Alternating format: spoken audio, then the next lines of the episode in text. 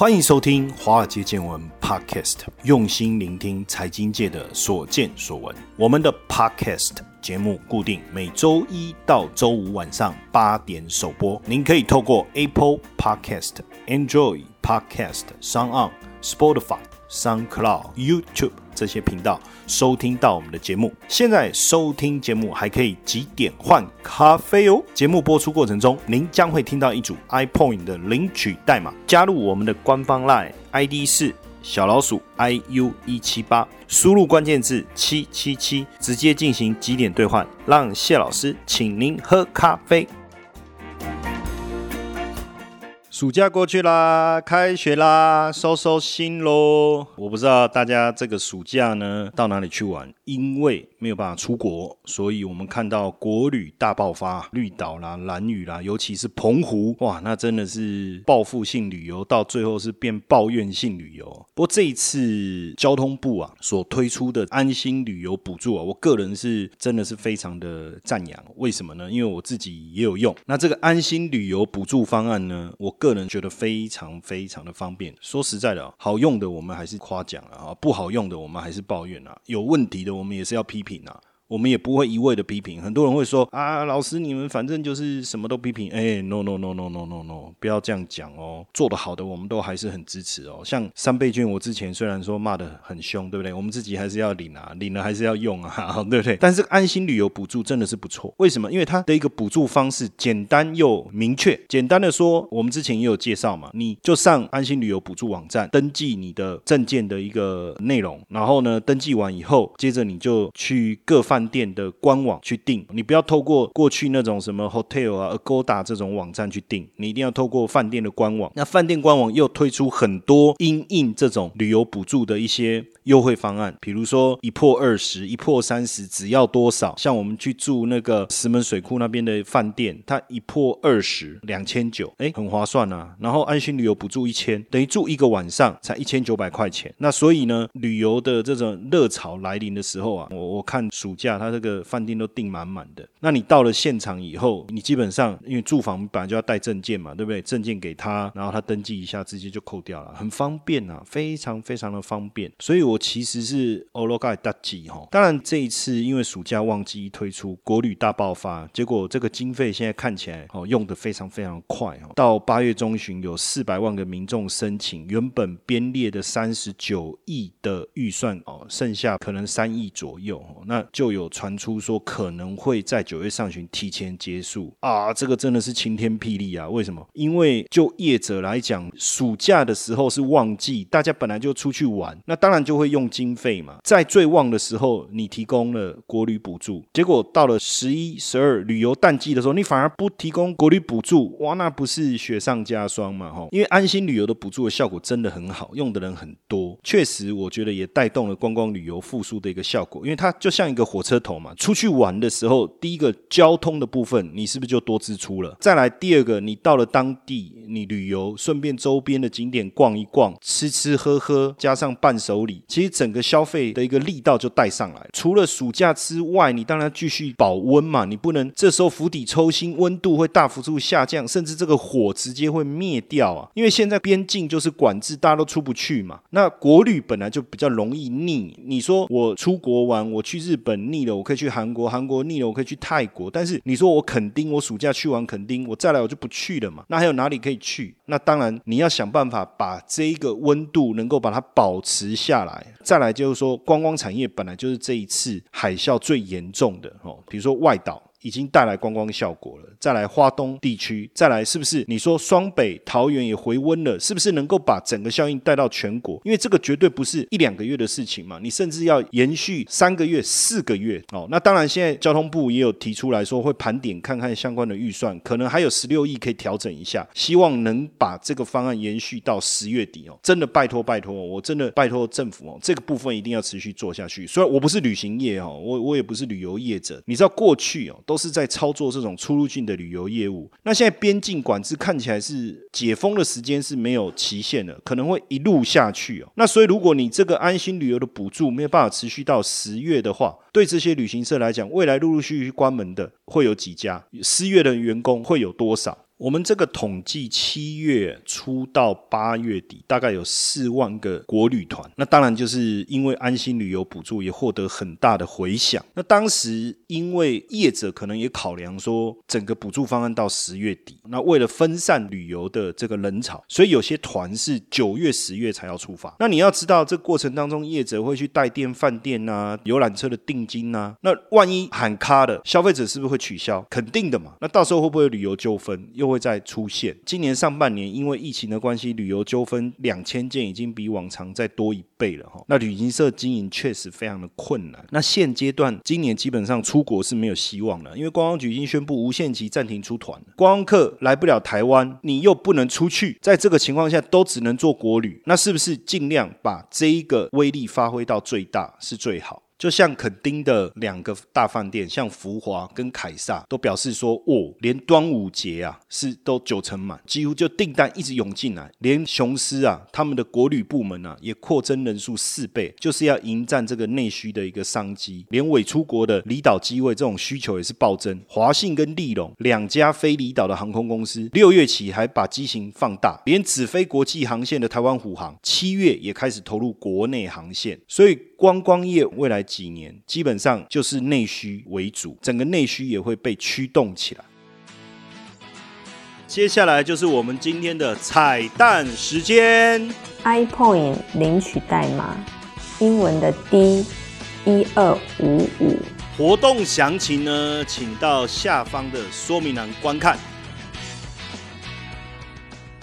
我们出国旅游的支出大概是八千亿，那国旅是四千亿。以过去来讲，那现在如果真的不能出国，这八千亿拿回来，加上原本国旅的四千，那应该就是一兆两千亿了。当然不可能全数留下来哈，但是如果能够留下来，那市场版图一定是重新洗牌，整个产业结构一定会出现一个非常大的一个转型。但是我们先特别提一个重点，就算全民封国旅，也还是救不了 GDP 哦。为什么？GDP 怎么计算呢？消费。加上民间的投资，投资指的是产房的投资，政府支出加上出口减掉进口的部分，所以报复性旅游属于报复性消费。这个报复越大，消费的部分数字就越高嘛。那出口的部分就是外国观光客来台，这个就是属于我们出口的部分。简单来讲哈，国际观光客来台湾，以去年来讲，整体算出来贡献大概是四千五百亿。那因为今年来台的观光客是少掉九成嘛，所以大概少掉四千亿。那这个。部分大概就占 GDP 百分之二，所以外国观光客大幅度减少来台，大概九成，它的冲击就是两个百分点的 GDP。那如果观光的部分，我们用去年的数字来算的话，观光六千亿，那这个就是民间消费。当然，它在海外的消费算是我们的减项，因为它属于进口。那所以呢，进口跟出口的部分哦，一个加项，一个减项。海外消费的部分一加一减，反正抵掉，它就没有什么影响。那重点是什么？重点就是抵减过后所增加。额外消费的一个部分，那外国人不能来台湾，当然对台湾的 GDP 有负面的影响。那我们不能出去，对 GDP 来讲有没有影响？还好。但是不出国的时候，如果你留在台湾的消费，你如果不跳岛也不国旅，你至少也会有日常嘛。比如说暑假你本来到国外去嘛，你现在待在台湾了，你这笔消费至少就是会有正面的帮助嘛。那重点就是说，这六千亿有多少是花在台湾嘛？简单来讲就是这样嘛。现在大家都封国旅，对不对？到底能不能补回来？那六千亿你。你多少会留在台湾？因为你的 GDP 外国人来台部分百分之二确定已经没有了，国外消费的部分、出国旅游的部分留在台湾多少，那你才有机会创造多少。那如果你就创造百分之二，你就是把国外少的那个百分之二，就是外国人对台湾 GDP 贡献的百分之二，就把它补回来。基本上对我们的经济成长一加一减就抵掉而已嘛，就不衰退，但是也不会成长。也就是说，你不太可能看到我们把原本要去。国外花的那六千亿啊，通通花在台湾了。而且当然现阶段国人封国旅也看到了一些问题嘛，像小琉球因为观光客暴增跳电，澎湖人的早餐都被观光客吃光，就当地人买不到早餐。然后绿岛是出现像台北桥的那种机车的那种瀑布潮，这些对观光客胃纳量不大的离岛，这么容易就爆棚，会不会反而出现负面的问题？所以这一波疫情，我们在看，除了要想办法透过观光把台湾的 GDP 带起来之外，当然未来的旅游的形态也会大幅度的改变。原本往国外走的高消费力的一个市场，在国内消费的时候，他要的是什么？高端旅游的部分怎么带起来？走国内旅游的时候，团体旅游的需求就减少了，它就会产生分众化、个性化这种商品，而且短程区域化的话，说实在的，还需要什么导游？用手机就可以了。而且甚至你说去度假，就像我这一次父亲节全家人去度假，我们都直接待在会馆里面就游泳看书啊，这种叫废度假，就很废，你不觉得吗？以前度假就是一直在走景点，一直走一直看，可是现在不是啊，现在就找一个点。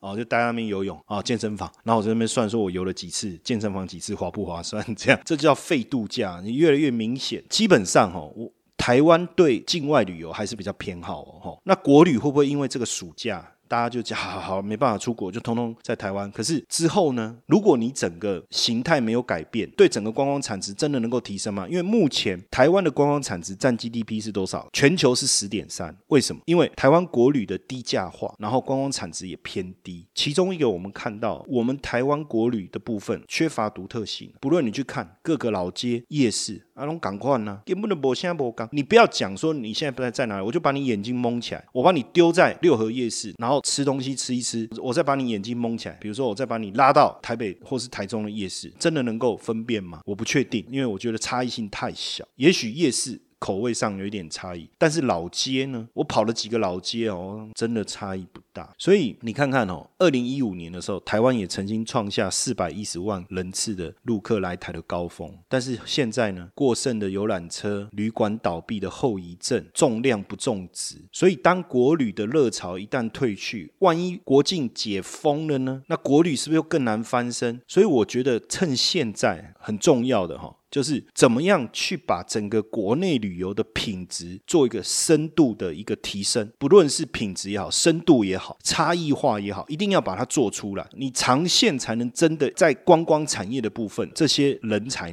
能够留下来，而且能够赚到钱。二零一八年观光产业的受雇人数是六十二万人，占全部受雇人数百分之六哦。可是薪资的排行榜却是倒数，所以人才留不住啊，产业竞争力也不够啊。所以这一次的国旅乐不光。只是说哦，我来补助国旅，给你一千块钱，你去住宿便宜这样而已。我觉得更要深层的去思考的是什么？怎么样利用这一次的国旅乐，把过去这种恶性循环，甚至产业结构的这种问题，能够有魄力的去做一个改变，让每个乡镇能够把它自己的特色跟价值发挥出来，特色旅游发挥出来，让台湾的旅游产业能够从短线的暴冲的一个获利，变成一个长线的一个发展长期。趋势，所以这一次对台湾的旅游业也好，观光产业也好，是一个关键时刻，不是保洁的关键时刻，是台湾产业变化的一个关键时刻哈。那到底我们要走说啊，短线利用这一次国旅大爆发，赶快捞一捞，还是说我们真正让台湾的产业有进步，变成转向一个长线的布局？说真的，还是要靠政府的魄力。所以千万千万。不要只是在思考，我这个一千块的安心旅游补助要不要赶快停，还是要继续发？卖干他熊贼啦，那干他熊贼哦，这有做小鼻子小眼睛呐。我讲你这钱都要继续换了，而且不只要发这一千块，还要去思考怎么样帮助台湾的整个观光旅游产业能够有一个结构性的一个调整、值的改变啊。我觉得这个才是在位者要真正去思考的东西。好不好？那也希望有影响力的人、有决策力的人能够听到我们这一段的广播。阿伯，大家帮忙，我们的听众朋友帮忙一下，把这一段广播转发一下，给我们的执政者或是决策者来听一下，一定要听到我们的声音，好不好？OK，那等一下第二段回来，我们再继续跟大家深度的讨论一下。谢晨燕老师寻找接班人计划，操盘领航员。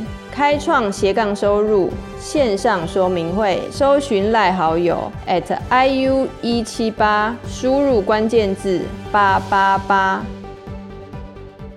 哎，很开心哦！今天又邀请到我们的好朋友啊，任维勤任老师来到我们节目中。不管是之前讲到车险也好，哦，讲到这个投资型保单也好，大家听众的反应呢都非常非常的热烈。所以今天我们又邀请到任老师，哎，但是不谈保险的，我们想要再借重一下任老师的专长哦，因为他不只是拥有保险硕士的高学历啊，同时还拥有法律的高学历，所以他等于是双硕士、双学位啊，不简单啊！保险跟法律这两个跨领域的部分啊，都拥有专业，我才想说，接下来我们几次啊，特别想要谈一谈一些特殊的例子。不过讲法律啊，通常我们都容易睡觉，加上我们华尔街见闻啊，我们想要多谈一点财经的，那怎么跟法律结合在一起？好，我觉得很简单，人有贪念就容易被骗，而且我们发现啊，越夸张的绩效啊，骗的钱越多。越夸张的绩效，我们觉得越不合常理。可是越不合常理的这种绩效状态下，就可以骗到越多的钱。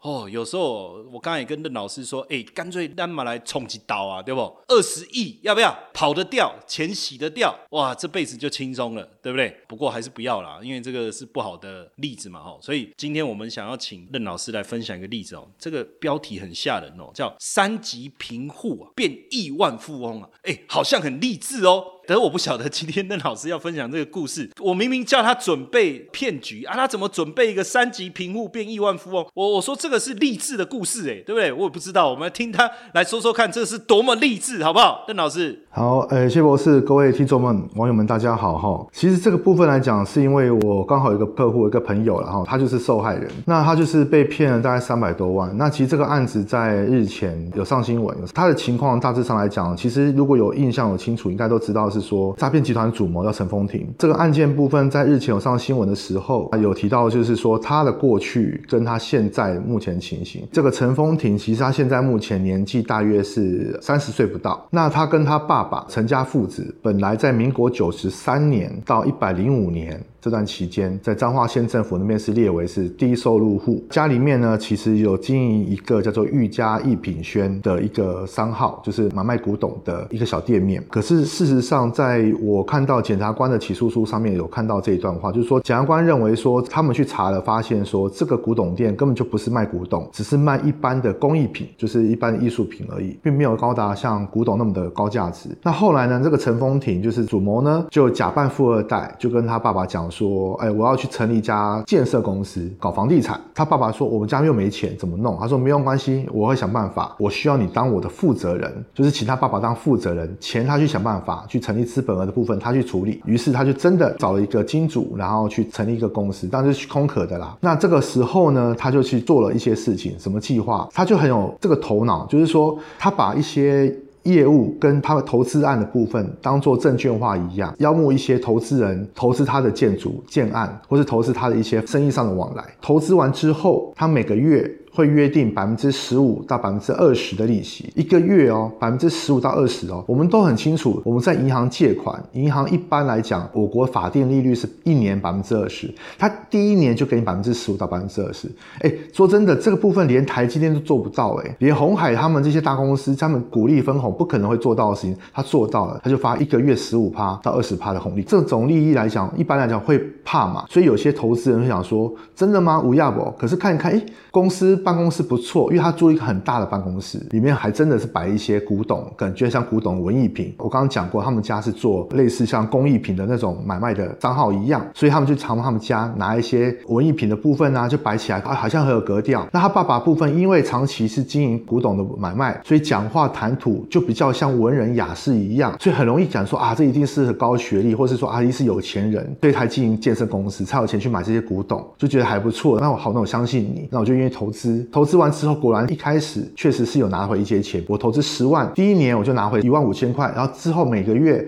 再拿回一万五一万五。哎，我大概一年之内就回本了。那这时候呢，还没回本之前，陈风婷就再推一个方案给你，讲说，来，现在目前有个新方案喽，你要不要再投资？你可以不用拿钱，你可以把当初原本你要领回的钱呢，再投入到这个新方案里面去。所以，比如说我可能一开始投资十万，我每个月固定要拿一万五，那我累积了十个月。没有拿之后，刚好碰到这个新的方案，于是我就把这个利息的部分再转投资到新的方案去。如果有差额，比如说，哎，我领了十五万，我的新投资方案需要三十万，那我只要再拿回十五万去补上去这个缺口就可以了。好，于是有很多人就这样子一而再再而三的去投资，一传十十传百，好像每个人都看到这样的一个投资报酬率这么夸张的投资方案，于是呢就累积了大概一百四十三个人，他光是在第一年在起诉书上记载哈，他在一百零六年的时候。诈欺投资金额就高达了五亿七千两百六十二万元，而他从犯案开始的第一年到一百零七年，诈骗金额是二十二亿四百五十五万元。哎，他当初在一百零五年之前，我刚刚讲过，他是拿中低收入户的证明，然后一百零六年，他当年度的营业额是五亿七千两百多万，然后到一百零七年，总共金额是二十二亿，二十二亿在上市公司来讲，已经算是很大的营业额了吧？他光是靠着一己之力来去做出这样营收。这个我相信，这该比谁都还励志啊，对不对？不过这里面我有几个问题哦。当然，我这样听起来，第一个就是说，哎，你要先让自己看起来很有钱，所以他是不是有什么跑车啊？比如说什么兰博基尼、法拉利，还是什么这种订单？全世界只有几台？因为我印象中好像他有用这种概念让别人觉得说他很有钱，是不是？对，因为他当初是一开始先包装办公室，然后呢，把他们家的古董搬到办公室去，看起来很文雅，好像感觉上说是很有格调办公室，感觉上是真的很有资本额，而且他。资本额因为都是跟金主借来的，借完之后。然后登记完之后，就把资本额还给金主，所以他资本额基本上来讲是假的。他可能一开始跟金主讲哈，哎，我需要两千万，你借我去做登记，登记完验资完之后，我再还给你。所以他的资本额两千万，会让人家觉得啊，你的公司两千万，感觉好像真的这么一回事。更何况他常常做一件事情，就是他会去租跑车，尤其是当时如果说在 Google 搜寻一下玛莎拉蒂神兽超级跑车陈风婷诈骗案，就发现到说这个新闻在之前一周看就报道过。讲说全台唯一拥有玛莎拉蒂神兽哈，而且至少那台一一辆就上亿元，他就开记者会，开一个汽车展示会，展示他有拥有玛莎拉蒂这台跑车的情形。那每个人看到说哇，你有玛莎拉蒂耶，这么厉害，那到底怎么来的？那就去问嘛，哎，你为什么会有这么厉害的一个财力的雄厚的背景？所以他就讲说，因为我爸开古董店，早期很有钱，加上又开始建设公司，所以自然就而然我是富二代。他承认自己是富二代，既然是富二代，所以你有跑车是很正常的。而且他还跟记者会讲说，他不光只有。一台玛莎拉蒂，他有十二辆超跑，然后。一周看这报道的很清清楚，十二辆超跑，富二代有的没的，这样写的很清清楚楚的。可是问题是，绝大多数啊，基本上来讲就是租来的。他那一天开记者会的时候，玛莎拉蒂那一台记者会开完了，他隔天就还给了车行。他实际上并没有那台玛莎拉蒂，但是他对外声称说这是他的玛莎拉蒂。所以很多人就会误以为说啊，他们家真的是富商，而且是属于那种低调的富商。因为拥有这种超跑的人，既然在这个时候才出现，之前都没出现过，没听闻过，我什么时候才出现啊？是低调富商，加上他。他们家的形象一直以来都是属于低调的，然后和善的，但是始终没人知道说，其实他们家是中低收入户。那这部分就是一个很大的一个包装的骗局。所以你看哦，我觉得什么事都要包装，对不对？事业要成功也要包装，所以要成为亿元收入户，脱离一级贫户也要包装哦。而且这个包装看起来手法很好哎，所以我后来想一想，难怪人家说。你有时候买车，你如果把它当成一个什么消耗品，错了，它是一个门面，它是在帮你做什么？它在帮你定位啊，定你社会的地位啊，这个很重要啊。然后呢，你看哦，他又会在他的办公室里面摆一些古董。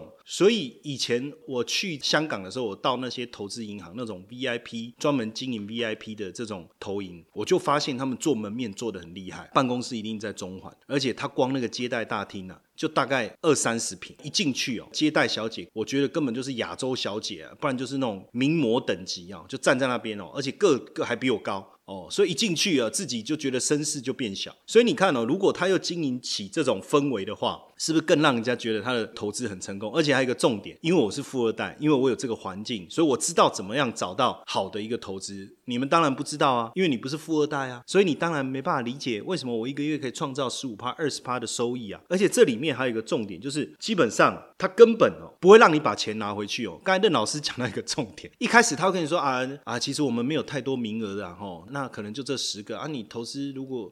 不多也没关系，反正大家朋友让你投一下，因为他要先取得你信任嘛，哦，所以你投资啊，那我一百万可不可以？好了，勉强勉强，然后一个月十五趴嘛，那十五趴你每个月都拿十五万，哎，你有拿到哦，而且他不会马上宰你哦，等了十个月以后你拿到一百五十万，对不对？这时候他突然跟你讲，我们最近有一个更大的案子，因为你已经是我们的老客户。好朋友，我才跟你讲。但是我们这一次要投三百万，那等于你这一百五，你就会想还好啊，我只要再拿一百五就好。可是其实他根本也没帮你拿去投，他的目的就是要你再拿一百五出来。这一招我觉得很厉害耶。所以我发现第一个就是说，你要门面要装的够强大，而且要够有逻辑。第二个，给人家的第一眼印象一定要有气势，像古董啊、跑车啊。第三个，投资一定要让人家先拿到钱。接着还要让他再投入，所以大部分的骗局好像都是这样。但问题是，现在这个主谋的现况啊。他还在吗？有抓到吗？还是说他现在就在某个地中海海岛上面享清福，旁边就是比基尼美女，气死我们这样啊？任老师，你知道他的状况吗？好，我先跟大家讲一下，基本上这个目前的案子在台中地院还在审理当中。那检察官就是依照银行法、还有刑法诈欺罪，然后还有那个伪造文书以及组织犯罪条例部分去做起诉。那现在目前来说，除了主谋陈风庭之外，还有其他十七名被检察官认为是有集团犯罪的成员，也就是说。除了这个主谋陈凤婷之外呢，他还有在找其他十六个 partner，包括他爸爸也列为共同被告，所以这个案子还在审理当中。但是主谋在哪里？主谋不见了，主谋逃到大陆去了，在案件爆发前就跑到大陆去了，这个钱也跟着带到大陆去，到现在目前一年多了还没回来。现在目前在台湾来讲的话，主谋现在目前是被地检署在全国通缉当中，然而目前来讲还没有他回到台湾的消息，所以我们大家也在期待说，希望能够警察跟司法部分，还有像相关单位部分能。能够尽快的把他缉拿归案，不然就像刚刚谢博士所讲的，他有没有可能在别的岛上面去做享福？有可能。据我知道的是，他现目前在大陆。这个事情爆发之前，他就带了钱带到大陆去了。然后现在目前有没有可能享清福？现在目前疫情那么重啊，我希望是说了，他最好是身体过得平平安安的，啊不要碰到那种疫情问题，能够尽快回来这边面对处理问题。那如果不行的话，那我这边就代替我朋友讲说，嗯，我希望他在大陆就不要再回来了，希望他在在这个疫情过程中呢，能够好好的去享受一下疫情的痛苦。就这样，好，这是朋友那边的意思。所以其实现在目前案件情形来讲，是目前他爸爸部分还在受审中，而且这个儿子是抛弃他爸爸一个人跑去大陆的。他等于是利用完所有的人，包括了被害人，包括家人，包括他亲朋好友，什么都利用完之后，一个人跑去大陆抢幸福，这非常非常恶劣的一个犯罪行为。所以要成大事啊，要断舍离呀，要断六亲呐。哦，所以如果大家。想要赚这个钱，可能要想清楚哦，到底这个钱你吞不吞得下去？好了，那听完这个例子哦，当然我们也是希望说，大家未来啊，谨记我刚才提醒的这几个现象，还有任老师讲的这些重点，未来千万不要成为受害人，当然我们也不要成为加害人，好不好？谢谢大家今天晚上的收听，明天晚上见。如果大家喜欢华尔街见闻 Podcast 的话，请记得给谢老师一个大大的五星评分哦。